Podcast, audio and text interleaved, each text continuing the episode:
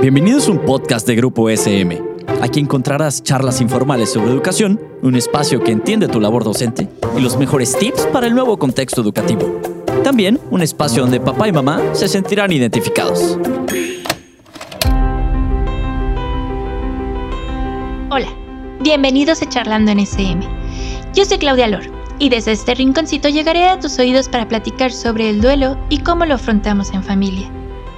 Ya en una emisión anterior hemos hablado de lo importante que es permitirnos sentir, dejar de reprimir nuestras emociones y lo bien que ello nos hace a nosotros y a nuestros hijos.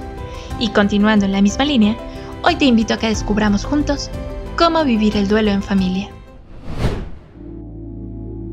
Durante nuestra vida tenemos pérdidas de todo tipo. Perdemos propiedades, salud y hasta personas de nuestro círculo, ya sea porque se marchan a otros lugares o porque la muerte se lleva a un ser querido.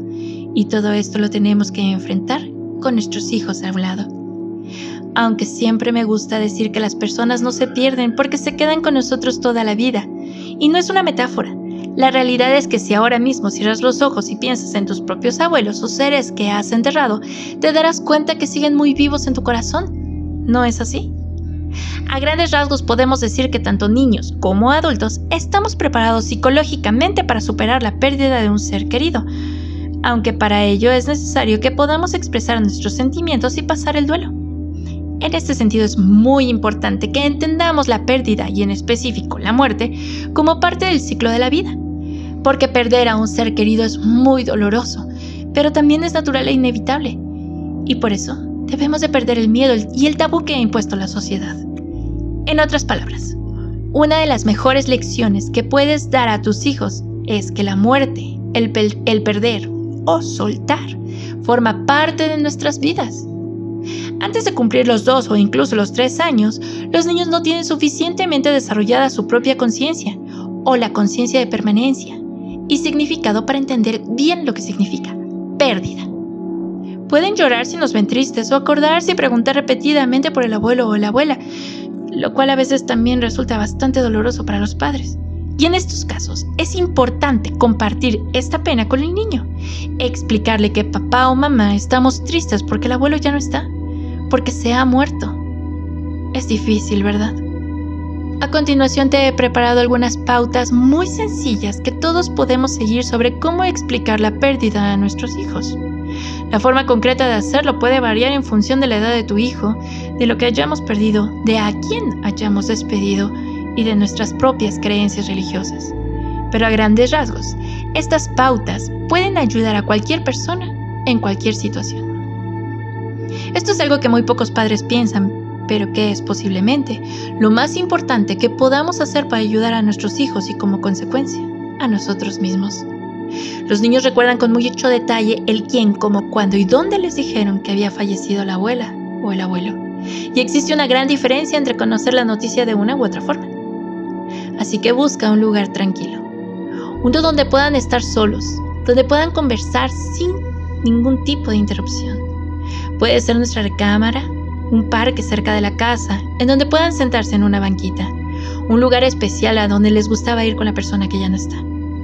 Solamente un espacio y momento tranquilo les dará la calma para explicar y escuchar la situación de la forma adecuada. Elige la hora del día para que el niño procese la información si está muy cansado o la noche está cerca, puede sentirse asustado. Por lo que si el abuelo fallece justo antes de irnos a dormir, es mucho mejor idea dejarle descansar y contárselo a la, a la mañana siguiente. Apaga todos tus dispositivos electrónicos, incluido el tuyo, para que el niño sienta que tiene toda nuestra atención y disposición para atenderle. ¿Te imaginas que mientras el cirujano te está contando que acaba de fallecer tu padre, le suena el móvil y se pone a conversar con alguien en WhatsApp? Pues en este caso, tú eres el cirujano y tu hijo es el familiar más cercano. Elige quién y cómo se lo van a decir, para saber quién va a empezar y cómo responder a las preguntas del niño. Toda la coordinación que pueda haber entre los padres se transmitirá en calma y seguridad. Explica las cosas tal y como son. Evita utilizar términos difusos o vagos como el abuelo se ha ido de viaje o la abuelita se ha marchado, porque van a confundir a tu hijo. Explica con realismo y naturalidad lo que ha ocurrido cariño, el abuelito se ha muerto. O puedes intentar con, el abuelito se ha ido al cielo. Pueden ser frases claras para un niño. A muchos les sorprenderá que ir al cielo sea una respuesta adecuada siendo algo tan discutible. Lo importante es que el mensaje indique claramente que el abuelo no volverá, e ir al cielo es una circunstancia que supone que ya no está entre nosotros.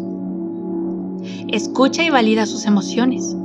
Es fundamental que, una vez dada la noticia, seamos capaces de escuchar todas las preguntas con atención para responderlas con amor y cercanía y validar así todos sus sentimientos. Al explicarle la pérdida a un niño, algunos se pueden poner a llorar de inmediato, otros sin embargo pueden tener una reacción de indiferencia, pero todos son mecanismos normales para manejar el sentimiento de pena, por lo que no debemos presionar ni culpabilizar a ningún niño. Que participen en las ceremonias. Es la pregunta más frecuente que se hace a los padres, y mi respuesta sería sí, siempre que te parezca bien. Yo soy partidaria de que los niños participen en las ceremonias de despedida. Es muy importante naturalizar la muerte entre los niños y darle la importancia que tiene. Además, por la experiencia de muchos padres, les suele aportar confort compartir estos momentos con sus pequeños, ya que es una bonita manera de dar continuidad a la vida de la persona fallecida. Intenta siempre mantener vivo el recuerdo. Para que la pérdida se procese bien al nivel emocional, no basta solo con llorar una vez. Es importante que revivamos los recuerdos en distintos momentos durante las siguientes semanas. En este sentido, hay cuatro actividades que se suelen recomendar a los padres de los pequeños y los no tan pequeños que pueden hacerse para mantener el recuerdo presente.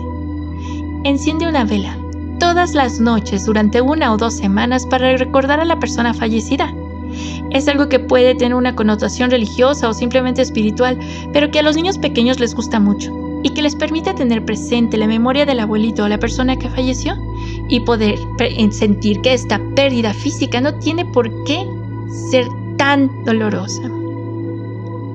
Jueguen este juego. ¿Te acuerdas de esa vez? Este es un juego ideal para hacerlo a la hora del desayuno o de la cena. Hablar de las cosas que recordamos de nuestro ser querido, recordar las historias chistosas, es algo que les va a ayudar a consolidar la pérdida a la vez que les permitirá seguir recordando de manera bonita a la persona fallecida. Elige una foto, ya sea del abuelo y del nieto juntos, que puedan enmarcar y ponerle en el lugar en su habitación. Otras veces pueden elegir fotos en donde salga toda la familia. En cualquier caso, hacer la tarea de colocar esa foto especial en un lugar especial va a hacer que tu hijo tenga presente al abuelo y pueda hablar de sus emociones. Plantar un árbol. Sí, aunque no todo el mundo tiene la posibilidad, mm, puede ser que tengas cerca un jardín, un pequeñito terreno en la casa del pueblo o, no sé, hasta en el mismo callejón. Hace unos días un amigo me contaba que habían estado en el fin de semana en un pueblo de cerca del pueblo de su padre y su hijo y él se habían sentado debajo de un árbol que plantaron tres años atrás, cuando su abuelo falleció. Le explico que al igual que el árbol les daba sombra en ese momento, su abuelo les protegió durante toda su vida. Bonito recuerdo sin lugar a dudas. Yo espero que este podcast les ayude en un momento difícil. Recuerda que eres como el cirujano que informa del fallecimiento de un ser muy querido para nuestros hijos. Hazlo con calma y contacto. Da tiempo y espacio a tu hijo para que procese y exprese sus emociones. Te voy a leer un poema de Mario Benedetti que a mí en lo personal me gusta para los momentos en los que el dolor por una pérdida me supera. Y dice así. No te rindas. Aún estás a tiempo de alcanzar y comenzar de nuevo, aceptar tus sombras, enterrar tus miedos, liberar el lastre, retomar el vuelo. No te rindas, que la vida es eso. Continuar el viaje, perseguir tus sueños, destrabar el tiempo, correr los escombros y destapar el cielo. No te rindas, por favor, no cedas. Aunque el frío queme, aunque el miedo muerda, aunque el sol se esconda y se calle el viento, aún hay fuego en tu alma, aún hay vida en tus sueños porque la vida es tuya y tuyo también el deseo, porque lo has querido y porque te quiero, porque existe el vino y el amor es cierto, porque no hay heridas que no cure el tiempo. Abrir las puertas, quitar los cerrojos, abandonar las murallas que te protegieron, vivir la vida y aceptar el reto, recuperar la risa, ensayar el canto, bajar la guardia y extender las manos, desplegar las alas e intentar de nuevo, celebrar la vida y retomar los cielos. No te rindas, por favor no cedas, aunque el frío queme, aunque el miedo muerda, aunque el sol se ponga y se calle el viento. Aún hay fuego en tu alma, aún hay vida en tus sueños, porque cada día es un comienzo nuevo, porque esta es la hora y el mejor momento, porque no estás solo, porque yo te quiero. Gracias por llegar hasta aquí y gracias por hacerme un huequito en tu acelerada vida. Si te, si te suena conocido algo de todo lo que te he dicho hasta ahora, y quieres seguir siendo parte de este proyecto de SM en donde a la distancia nos entendemos y acompañamos, te invito a que te conectes cada semana y formes parte de la familia SM. No olvides compartirnos con tus redes sociales para llegar a más personas, dejarnos tus opiniones y comentarios en las nuestras y así conocerte y saber que nos escuchas. En el siguiente podcast hablaremos sobre por qué mi familia es diferente y descubriremos cómo lidiar con el divorcio de los padres. Mientras tanto, besitos de luz. Hasta la próxima.